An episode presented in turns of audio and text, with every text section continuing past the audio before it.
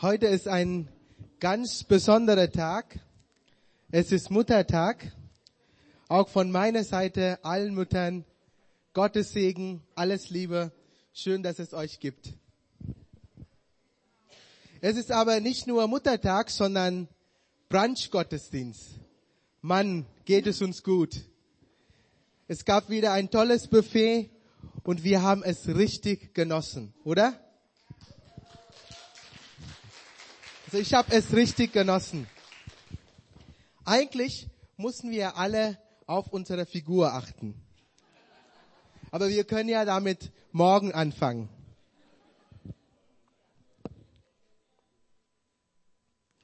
Uns hier in Deutschland geht es so gut, dass wir so viel von allem haben. Aber viele Menschen haben nichts. Sie kämpfen ums Überleben. So ging es auch eine Mutter in der Bibel. Von ihr lesen wir in 2. Könige Kapitel 4, Vers 1. Eines Tages kam die Witwe eines Prophetenschülers zu Elisa und sie klagte, mein Mann, dein Diener, ist tot. Du weißt, wie sehr er den, er den Herrn geachtet hat.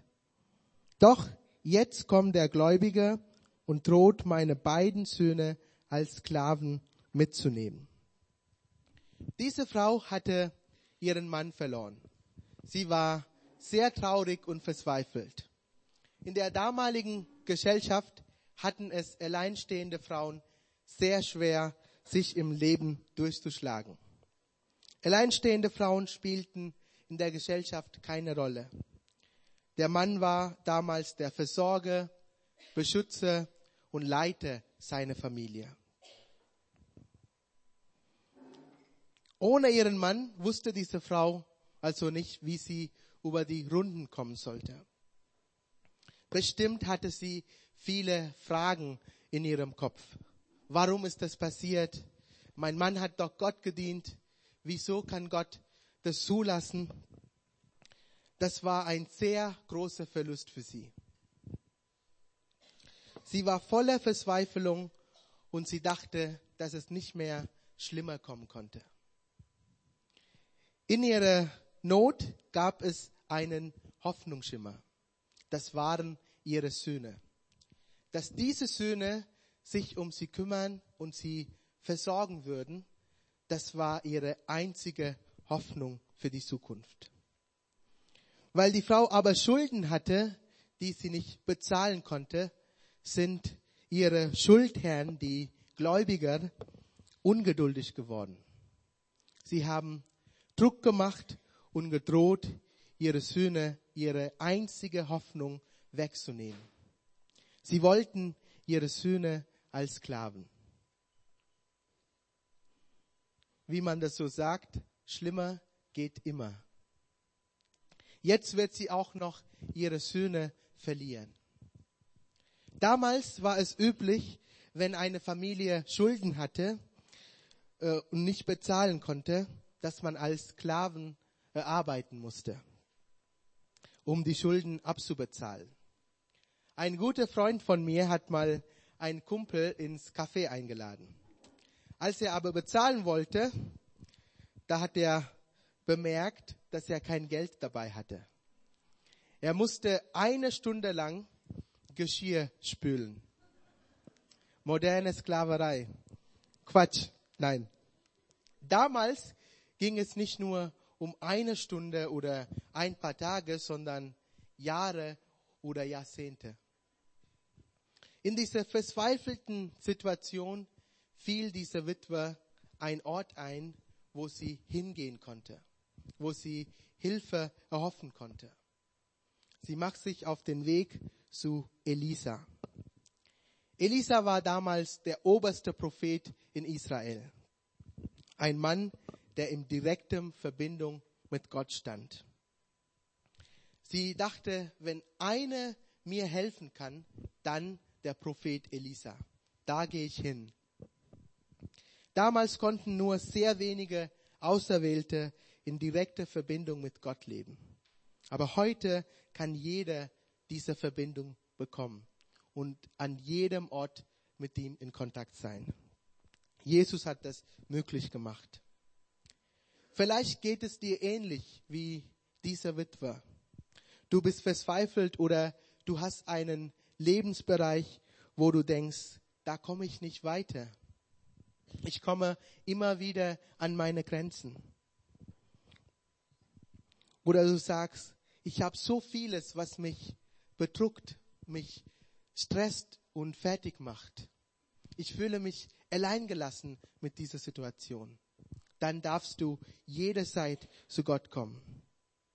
So wie diese Witwe zu Elisa gekommen ist, kannst du zu Gott kommen und ihm dein Herz ausschüttern.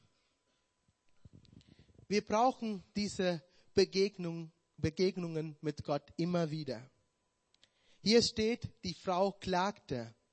Sie war richtig emotional und sie hat es auch gezeigt.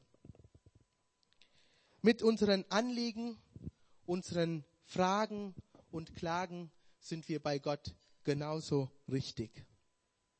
Wir müssen nicht unsere Gefühle und Emotionen ähm, an der Garderobe abgeben, bevor wir zu ihm kommen. Du darfst kommen, so wie du bist. Wir lesen weiter. Was kann ich für dich tun? fragte Elisa. Sag mir, was du noch im Haus hast. Deine Dienerin hat nichts mehr, nur einen kleinen Krug Öl. Ich finde es sehr gut, wie Elisa auf ihren Gefühlsausspruch reagiert. Er stellt keine analytischen Fragen, er macht keine Vorwürfe, er sagt nicht, warum hast du überhaupt Schulden, warum bist du nicht früher zu mir gekommen und um Rat gefragt. Er streut kein Salz in die Wunde. Er hört einfach nur zu und verurteilt sie nicht. Und er fragt nur, was kann ich für dich tun? Da können wir von Elisa lernen. Manchmal sind wir Menschen so schnell darin, andere zu verurteilen und ihnen Vorwürfe zu machen. Wir stecken Leute in Schubladen, nur weil sie anders sind oder sich komisch verhalten. Aber es ist so wichtig, dass Menschen einfach geliebt werden so wie sie sind, weil Gott jeden liebt, mit Fehlern, Schwächen und Problemen. Bei ihm ist jeder willkommen. Gott will sicherlich nicht, dass wir so bleiben, wie wir sind, aber wir dürfen zu ihm kommen, so wie wir sind. Elisas erste Frage war, was soll ich für dich tun? Seine zweite Frage ist ein bisschen komisch, eher unerwartet. Er sagt, was hast du im Haus? Was ist denn mit Elisa los? Hat er einen schlechten Tag gehabt? Was ist das für eine komische Frage? Bestimmt ist die Frau erstmal verwirrt. Sie hätte eher erwartet, dass er mit den Gläubigen verhandelt oder dass er ihr Geld gibt oder dass er einfach ein Wunder tut. Stattdessen fragt er, was hast du noch im Haus? Zuerst, zuerst sagt die Frau, ich habe gar nichts. Sie hat kleinen, keinen Blick mehr für das, was sie hat. Wenn wir in eine Krise stecken, das ist ganz normal. Wir sehen nur noch, was wir nicht haben nur noch was fehlt. Aber obwohl diese Frau nichts hatte, hatte sie doch etwas. Einen kleinen Krug Öl. Da befahl Elisa ihr, geh und leih dir von deinen Freunden und Nachbarn so viele leere Krüge wie möglich. Dann geh mit deinen Söhnen in dein Haus und schließt die Tür hinter euch, gießt das Öl in die Gefäße und stellt sie beiseite, wenn sie voll sind.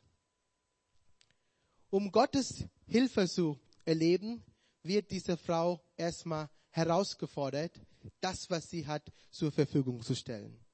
Ihre letzten Krug Öl. Ich glaube, das gilt genauso für jeden von uns heute. Jeder hat etwas Besonderes. Gott hat jedem etwas gegeben. Gott fordert auch uns heraus, das zur Verfügung zu stellen, was wir haben. Gott sucht nicht nach Menschen, die viel haben oder viel besitzen, sondern nach Menschen, die das wenige ihm anvertrauen, was sie haben. Nur wer vertraut, wird dieses Risiko eingehen. Gott kann das wenige, was wir haben, füllen, vermehren und sich dienstbar machen, wenn wir es ihm zur Verfügung stellen. Es ist wie bei diesem kleinen Junge, der Jesus alles gab, was er hatte. Fünf Brote und zwei Fische. Genauso möchte Gott, dass wir das, was wir haben, ihm zur Verfügung stellen. Er will es gebrauchen, um seine Wunder zu tun und zu zeigen, wie groß und mächtig er ist. Auch als Mose den Auftrag bekam, die Menschen aus der Sklaverei zu befreien, ähm, da hatte er große Angst. Er wusste, dass er das nicht aus seiner Kraft machen konnte. Der hat viele Ausreden gefunden. Er hatte jahrelang in der Fremde gelebt und als Hirte gearbeitet und hatte gar nichts außer einem Hirtenstab. Aber Gott gebraucht diesen gewöhnlichen Stab, um große Wunder zu tun und seine Macht zu zeigen. Fokussiere dich nicht auf das, was du nicht hast, sondern schau dankbar auf das, was du hast. Fokussiere dich nicht auf das, was du nicht hast, sondern schau dankbar auf das, was du hast. Vielleicht ist es wenig, was du hast und du fragst, was kann man denn damit schon machen? Stellt euch mal vor, der kleine Junge, der Jesus alles gab, stellt euch mal vor, er hätte gesagt, warum soll ich das hergeben? Jetzt ist sowieso so viele Leute hier. Das reicht doch nicht. Aber er hat es einfach abgegeben und er dürfte erleben, wie Gott Wunder tut. Gott kann alles gebrauchen, was wir ihm ähm, anvertrauen, was wir ihm zur Verfügung stellen. Vertraue Gott dein Leben an.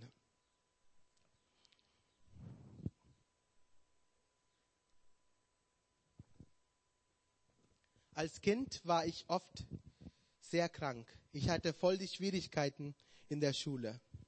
Man hat mir immer wieder gesagt, dass ich nichts kann. Also ich war auch nicht sehr überzeugt von mir. Aber ich wollte immer anderen Menschen helfen und Gott als Missionar dienen.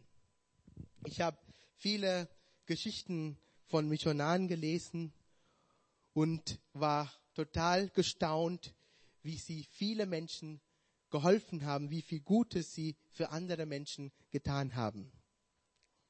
Irgendwann habe ich in den Spiegel geschaut ähm, und dachte, eigentlich, ich habe ja so viel gelesen, aber all diese Missionare waren weiße Europäer.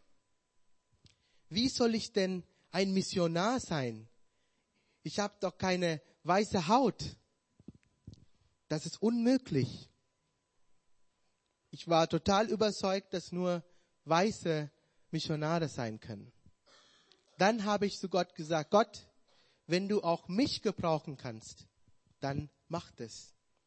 Ich bin nicht so sehr begabt, ich habe nicht viel zu geben, ich habe auch keine weiße Haut, aber wenn du möchtest, kannst du mich auch gebrauchen. Aber Gott gebraucht mich trotzdem. Und ich durfte in vielen Ländern Menschen mit ihm bekannt machen. Wenn du das wenige, was du hast, Gott anvertraust, wird er es benutzen, um große Dinge zu tun und seine Macht zu zeigen. Die Witwe, von der wir gelesen haben, soll also das zur Verfügung stellen, was sie hatte, ihre letzten Krug Öl. Sie bekommt noch einen zweiten Auftrag, und zwar, sie soll nicht in ihrer Not alleine bleiben.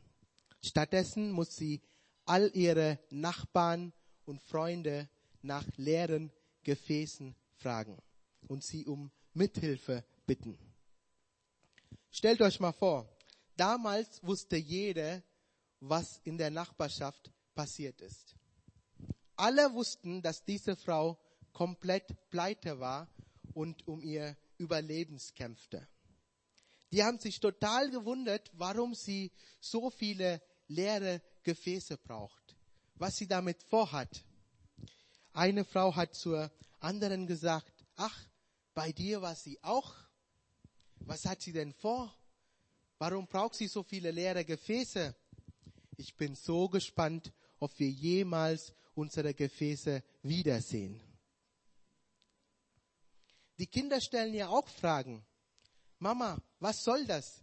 Das ganze Haus ist voll mit leeren Topfen und Flaschen. Was machen wir damit? Das war eine komische Idee, aus dem einen kleinen Krug das Öl in so viele Gefäße zu gießen. Wenn keine Wunder passieren würde, dann würde sie das wenige, was sie hatte, einfach verlieren. Sie musste ein Risiko eingehen. Aber auf diese Weise würde die ganze Familie und die Nachbarschaft an Gottes Wirken beteiligt. Die Nachbarn haben ihre Gefäße zur Verfügung gestellt. Die Kinder haben sie angereicht und die Frau hat das Öl hineingegossen.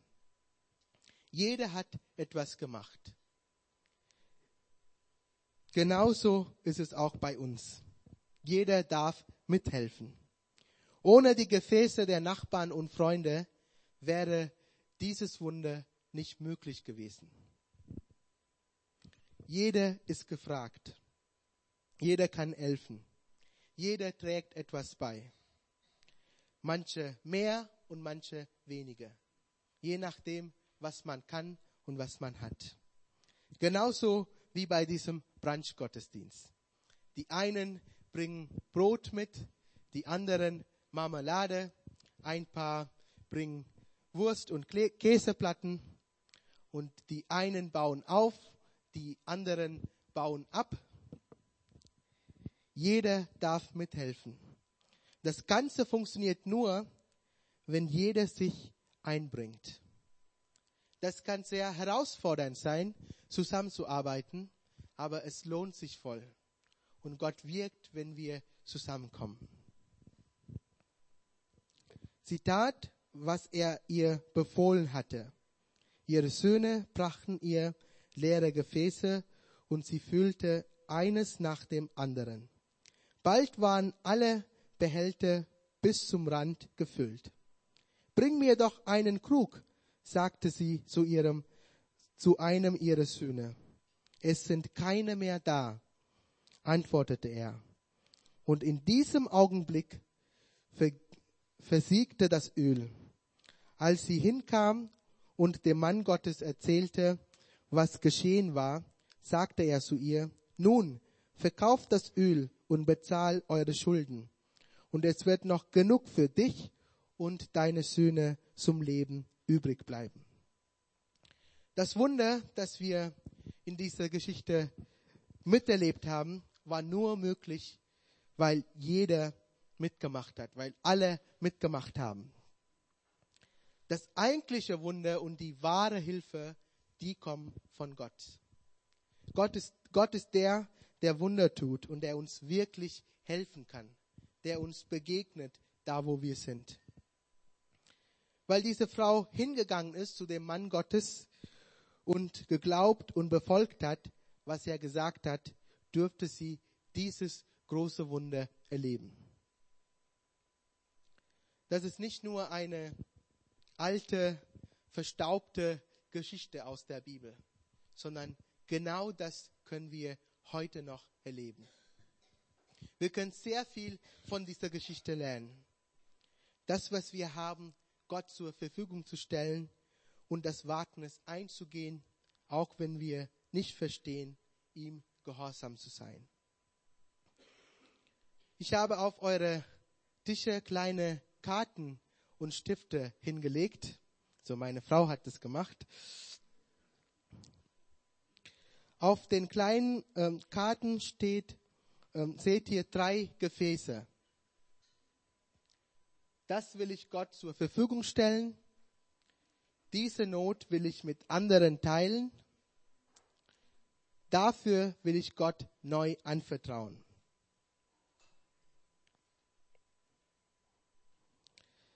Überleg dir kurz, was du Gott anvertrauen möchtest. Vielleicht kennst du ihn noch nicht gut. Vielleicht kennst du ihn schon lange, aber du hast dich von ihm getrennt.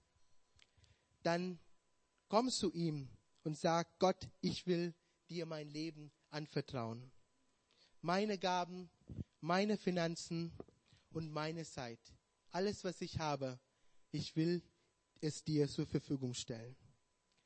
Wenn du in Schwierigkeiten steckst, dann entscheide dich nicht, allein zu bleiben.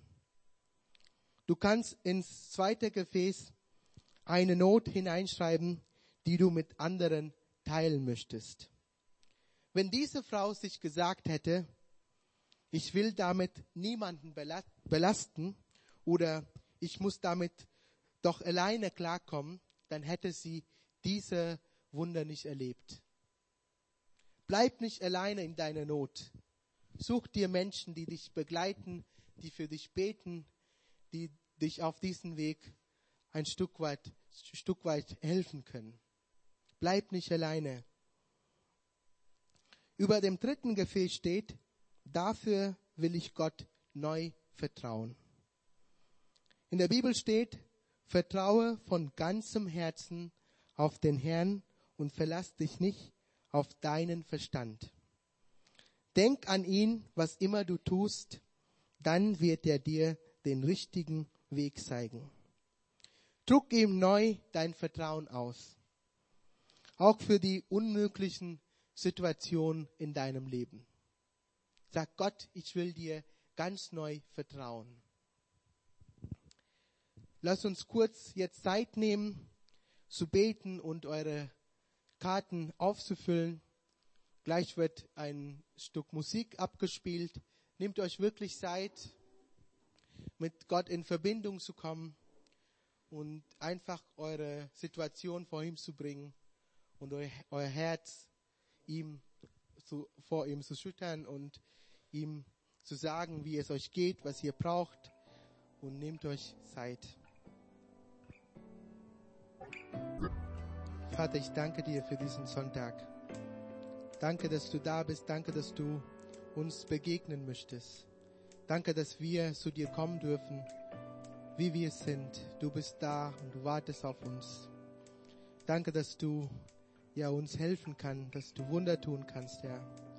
Wir, wir wollen zu dir kommen und das, was uns beschäftigt, unsere Situation, zu dir bringen und dich bitten, dass du in unserem Leben Wunder tust, dass du eingreifst, dass du in unsere Situation hineinkommst. Danke, dass du da bist. Segne jede Person hier. Begegne du ihnen und sei du bei ihnen. Amen.